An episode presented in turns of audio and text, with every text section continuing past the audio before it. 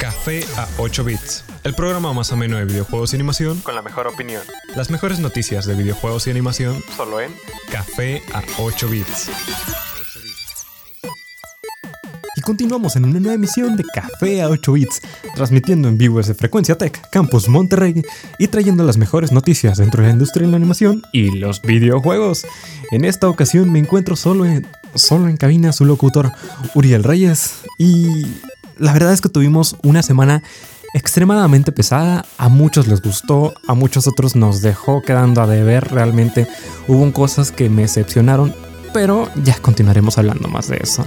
Ahora, antes de entrar duro y fuerte y caliente a todo esto, ¿por qué no empezar con una canción muy buena? Y es que en el World Championship 2018 en Corea del Sur, esta canción llegó para quedarse, o al menos llegó para gustarle a todas las fans del K-pop. Estoy hablando de la ceremonia de apertura de KDA, Popstars. Continuamos ahorita con más de café a 8 bits.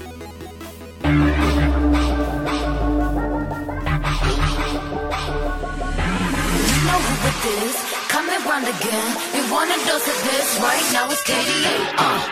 I'm a goddess with a blaze 소리처럼 나 이름 잊지 못하게 loud loud loud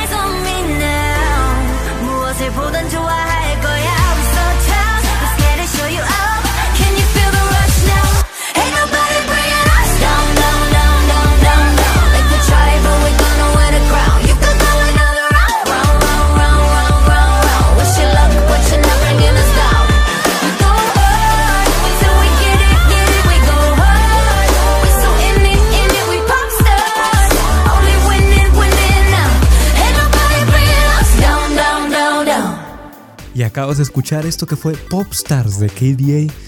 Y continuamos aquí en más de Café a 8 bits, hablando ahora sí, entrándole a letras, realmente dando nuestras opiniones. Y en lo personal considero que estuvo mucho, realmente dejó mucho de qué hablar y no para cosas buenas. Es decir, de los tres grandes contendientes, solamente dos existieron, no estuvieron, existieron y uno estaba probablemente practicando para el PlayStation 5. Es decir, estoy hablando de que Nintendo y Microsoft sí estuvieron a medias y Sony no estuvo en- presente de alguna manera. Y probablemente esto es especulación mía, se estaba preparando directo para el PlayStation 5. No estoy seguro de bien cuántos años tiene, pero te aseguro de que llevan alrededor de 7, ya van como a 8 años del PlayStation 4 y ya se va viendo a la vuelta de la esquina la nueva, la nueva generación de consolas. Es decir, Google está picando con un palo hacia todo el mundo de ya llegó Google Stadia. Entonces, el- probablemente no han anunciado nada, pero te aseguro de que pues, la razón por la que no estuvieron es para prepararse directos para el siguiente E3 llegar con el PlayStation 5.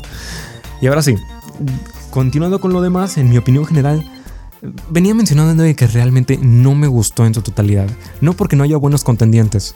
definitivamente hay buenos juegos, sino por la manera o la perspectiva que tomaron o decidieron entrar al E3. ¿A qué me refiero?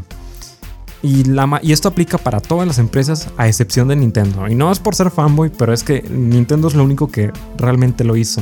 Y es que no tengo problemas con la creación de un evento exclusivamente con fines publicitarios. Lo veamos como lo veamos, el E3 es una mega campaña publicitaria. No empezó así, pero es una mega campaña publicitaria donde todo el mundo se sienta exclusivamente a ver comerciales y a crear hype. Realmente ese, ese, es el core, eso es lo principal. Pero cuando tus comerciales son de 30 segundos y solamente 2 segundos son de gameplay, si bien te va, entonces en mi opinión tenemos un problema y tenemos un problema muy, pero muy grande. Es decir, estamos hablando de que los juegos probablemente terminen saliendo dentro de 3 o 4 años. Y para cuando el 90% de lo que, del, del tiempo lo que estás jugando lo principal no son las cinemáticas, sino es el juego. Y nada más me muestras dos segundos de gameplay o me muestras menos. Es, es, un problema enorme. Y es que no se vio nada más con una sola. Dijeras, nada más sucedió con Microsoft. O nada más sucedió con, con Bethesda. Pero no. sucedió con todas. Realmente con todas sucedió. Y me molesto porque de alguna manera solamente tratan de generar hype con un comercial que, en mi opinión, termina viéndose genérico para tratar de aumentar la mayor cantidad de gente posible al alborotar el gallinero y nomás no, no llegar a las promesas que llegan a dar. Te prometen la vida, el mundo y las estrellas y nomás no te dan nada. Por ejemplo, nada más para que se den, se den una idea, este problema se ve tan agravado que este año empezó Twitch, que es el, mayor sistema de streaming de todo Internet, de streaming de, de, videojuegos. Si tú veías por Twitch el E3, a las conferencias, desde el mismo Twitch, sin entrar a ningún lado, te aparecía la opción de preordenar el juego. ¿Por qué? Porque desde, desde, ese punto ya te están llenando de promesas falsas. Con un trailer que no muestra gameplay con, si bien te va a veces una fecha de estreno, que no sabemos si es la final porque se puede cambiar, imagínate ah, que te están dando ya la preventa de un juego que no sabes ni cómo se va a jugar, del cual te están dando un montón de promesas falsas y que puede, ojalá que no, pero puede que el juego termine siendo un fiasco. Imagínate que hayan hecho esto, este problemón del, del Twitch, que lo hayan hecho el año pasado con Fallout 76 o con Anthem. Entonces no tendríamos este problema. Fallout 76 y Anthem que les fue pésimo. Realmente prometieron un chorro y dieron una nada. Ahorita en este 3 intentaron como que revivir Anthem, pero nomás no, no les creo que los vayan a lograr. Es algo como lo que les sucedió a Destiny en su momento. No tan mal, pero es algo como lo que les sucedió a Destiny. Entonces, no, no, digo que no haya juegos que no hayan mostrado gameplay, pero Nintendo fue el único consistente en decir, sí, este juego que te lo estamos promocionando te va a salir dentro de uno, dentro de este año o más tardar el siguiente y aquí así es como se va a jugar, así es como lo vas a poder disfrutar. No lo vas a poder disfrutar con cinemáticas, no lo vas a poder disfrutar con lo que sea que te estén promocionando. Lo vas a disfrutar con el gameplay. Y hay muy pocas personas, en mi opinión, muy pocas empresas que se pueden salir con la suya anunciando un juego. Y nada más con que te anuncien el puro nombre y dos segundos de gameplay.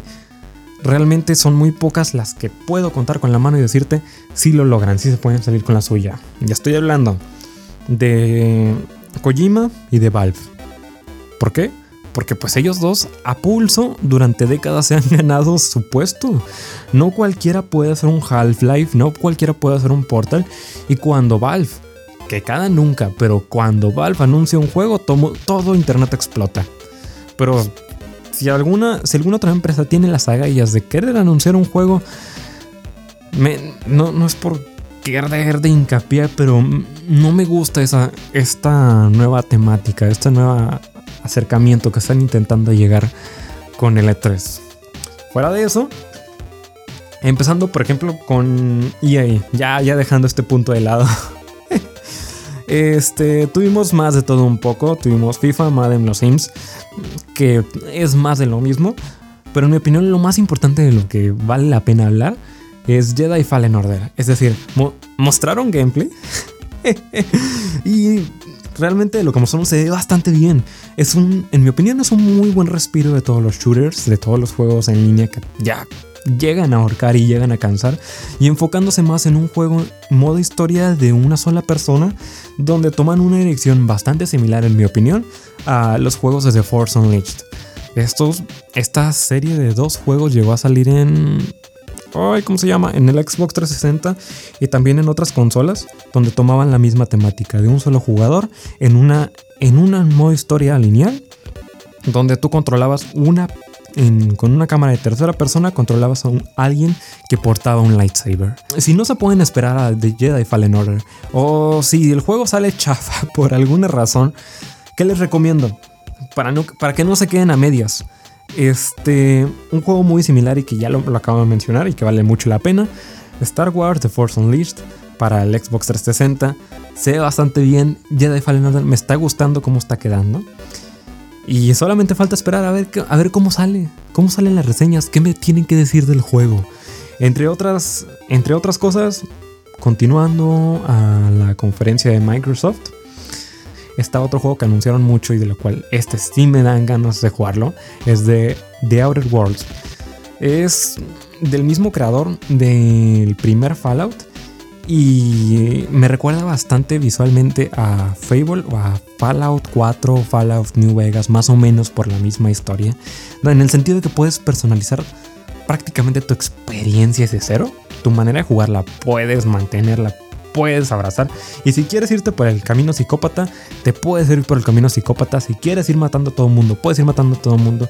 Si quieres ser pacifista y crearlo de tu manera, puedes crearlo a tu manera. Es un, es un shooter RPG que se ve bastante bien. Y, bueno, falta, falta, cosas, falta más cosas que ver. Mostraron en este año, nada más mostraron uh, cinemáticas, pero el año pasado mostraron gameplay, así que se ve fuerte y se ve como un buen contendiente para el año pasado. También Elden Ring, bueno, el Elden Ring. Un juego de los creadores de Dark Souls, de Bloodborne, estamos hablando de From Software, con una historia promocionada o que de alguna manera está involucrada en, en la redacción George R.R. Martin. Estamos hablando del viejito mata, mata personajes en, Game of Thrones, donde la verdad promete un chorro, me está gustando bastante. Hay un chorro de cosas que pueden salir de eso. Y, y realmente es que From Software tiene como las... Ya tiene la habilidad de sacar buenas historias dentro de sus juegos. Aunque me digan lo contrario. En Dark Souls tienen una historia súper profunda. El único problema es que la manera de, de desarrollarlo no es buena. si tú quieres saber de la historia de Bloodborne, si quieres saber de la historia de Dark Souls, te tienes que aventar la, la lectura de las descripciones de los ítems. Porque si no, no vas a entender nada y vas a ver las cutscenes y no vas a entender nada. Y probablemente si quieres leer, aprenderte la historia, vas a terminar viendo un, un video recopilatorio de YouTube de 50 minutos. Entonces, que, que George R. R. Martin esté involucrado, ojalá haya un chorro de cosas importantes que decir al respecto. Con más de Microsoft, los voy a poner todos en la misma cubeta, pero este State of Decay 2, Gears of War 5 y Halo Infinite me gustaron mucho. Realmente hubieron cosas buenas de las que hablar, pero ninguna de ellas es gameplay. Es decir, si no me vas a mostrar cómo voy a jugar el juego, entonces ¿para qué me lo pones y para qué me vas a decir sí existe y sí va, a desarrollarse? Entonces, bueno, bueno, también tuvimos Doom Eternal. Nada, nada mal, definitivamente se ve increíble. Nada inesperado tampoco. Se veía venir y ya se había medio liqueado. Pero bueno, lo que, sí me, lo que sí me llamó mucho la atención y que digo, wow, esto se ve increíble, vale la pena echarle un ojo, es Ghostwire Tokyo. No me, no me gustó que no hay gameplay. Lo voy a repetir una y otra vez, pero sin gameplay, ¿de qué te... ¿Cómo, cómo- cómo te explico realmente sin gameplay? Que si lo que voy a jugar, entonces, ¿cómo? Este, en Ghostwire Eternal, estilo Thanos, la, la idea es que todo el mundo desaparece. De la nada, la mitad, bueno, no dice la mitad, pero una gran parte de la población desaparece. Y nos presentan un Japón post, no post apocalíptico, pero post destrucción. Post después del, del snap, después del chasquido de dedos. En Ubisoft tuvimos realmente, creo que lo más importante, lo que digo, wow, tienen un chorro de cosas, un chorro de buenas ideas, pero no sé cómo rayos las vayan a implementar. Es Watch, Watch Dogs Legion. También se metió en un super problemón, ahorita está en un super problemón con la CNN por el Brexit que están teniendo, pero me encanta el concepto de que puedes tomar cualquier NPC o cualquier personaje y ya de alguna manera va a tener ligeramente su propia historia, va a tener su propio diálogo. Me encanta esa idea de que todo el mundo es tu personaje principal. Obviamente va a haber un personaje principal, pero aún así todo el mundo es accesible. Pero de alguna manera se me hace extremadamente ambicioso como para que realmente lo logren. especialmente considerando a Bugisoft de todas las empresas. No quiero echar la sal porque realmente me gusta el juego y me gusta lo que están proponiendo. Pero ¿cómo le van a hacer para mantener, para, para dar una promesa tan grande para llegarle al ancho. Lo que probablemente termina sucediendo es o le bajen a la calidad en general al juego, haciendo que se sienta incompleto, o te limiten las opciones para los NPCs. Más o menos, no, no es una traducción al 100%, pero más o menos es lo mismo que sucedió con, con, el, con la película interactiva de Netflix, la de Bandersnatch. Realmente, si no se la han visto, no diré spoilers pero en mi opinión trataron de dar muchas alternativas en muy poco tiempo y ninguna de ellas se sintió conclusiva. Por ejemplo, en una visual novel, en una novela visual o en una novela digital que estés leyendo de anime, la mayoría vienen con 5 o 6 caminos distintos, pero cada camino termina de manera autoconclusiva, tanto con un buen final o con un mal final, pero termina y te da una razón de ser y yo esperaba que con Bandersnatch sucediera lo mismo y nomás no dio, no, nomás ninguna llegó a sentirse completa a pesar de que fuera un final. Me preocupa que en Watch, Dogs Legions le suceda lo mismo y que aspiren a mucho y terminen cayendo. Pero ojalá haya cosas buenas que hablar al respecto. También continuando con las conferencias Square y me las estoy llevando así de una por una porque si no, no acabamos en el programa. Me puedo echar cuatro horas en esto. Eh, la verdad es que el que se llevó las palmas en este caso, es que ya, ya iba siendo hora, es el remake de Final Fantasy VII. No me gusta que quieren sacarle, exprimirle todo el jugo a la vaca, porque no es posible que Final Fantasy VII va a estar dividido por juegos, es decir, va a haber varios juegos donde de este, el primer juego va a abarcar de punto A a punto B y el segundo juego va a abarcar de punto B a punto C y así se la van a llevar. Realmente, cuando lo anunciaron hace cuatro años que iban a hacer el remake y que ya lo, después de tanto especular, ya lo dijeron que iba a ser oficial, intentaron hacer lo mismo. No se nos olvide que estaba muy de moda en ese tiempo Telltales y las historias estas donde tú puedes elegir tu propia historia y vas pagando cada 3, 4 meses vas pagando un capítulo nuevo y vas desbloqueando un capítulo y van saliendo episódicamente. Que intentaron Square Enix sacar lo mismo y sacar la misma tirada con Final Fantasy VII. Y todo el mundo explotó y dijo que no y no lo querían y no sé qué. Y cuatro años después, no es lo mismo, pero más o menos es la misma jugada. es la misma gata, pero revolcada.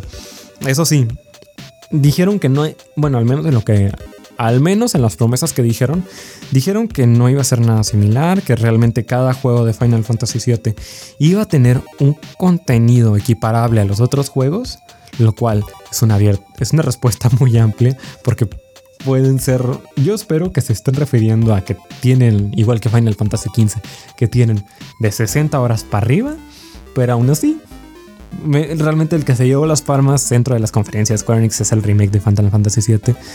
Y también eh, el sistema de combate que están tomando.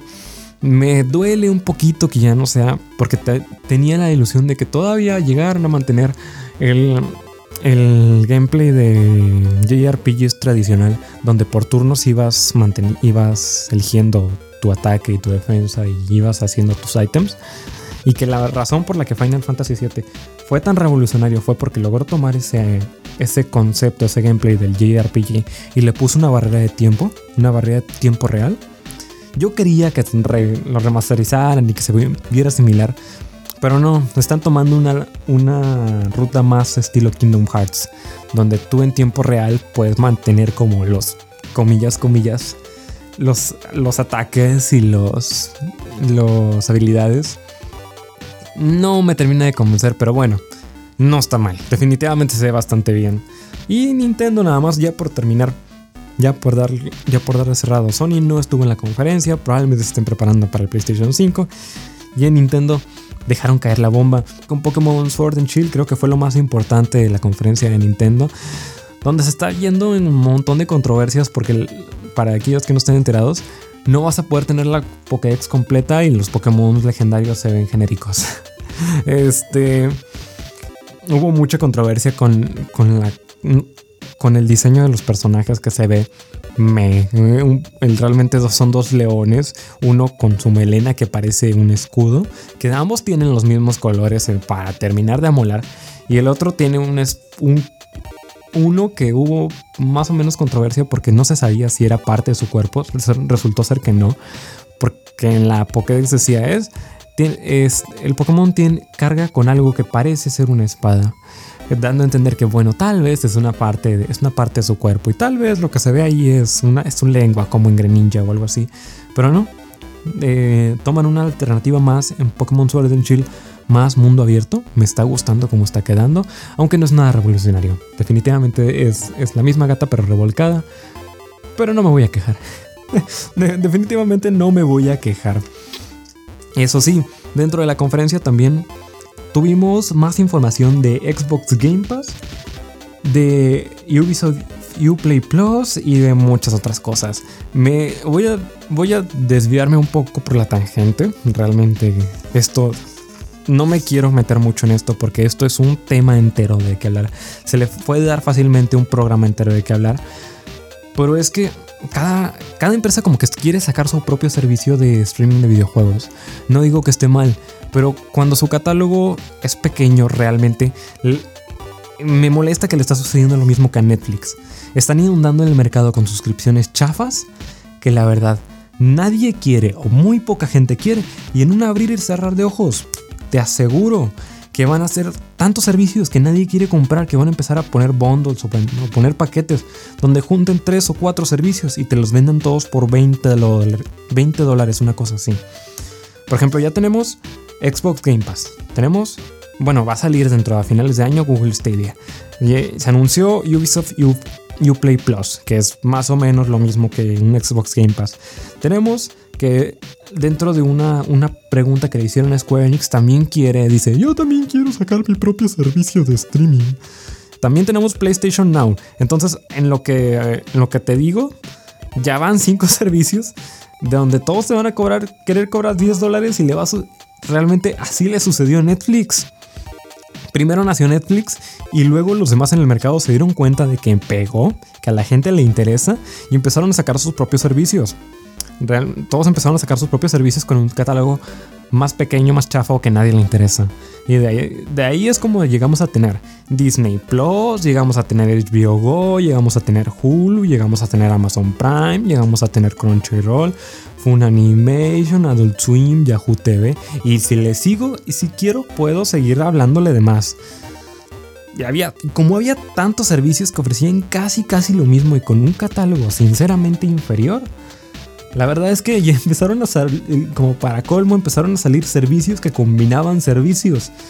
De ahí, pues, por ejemplo, hubo uno llamado Verb, donde juntaban Crunchyroll, Boomerang, Funimation, etc. Todo en un mismo paquete para darte un servicio final.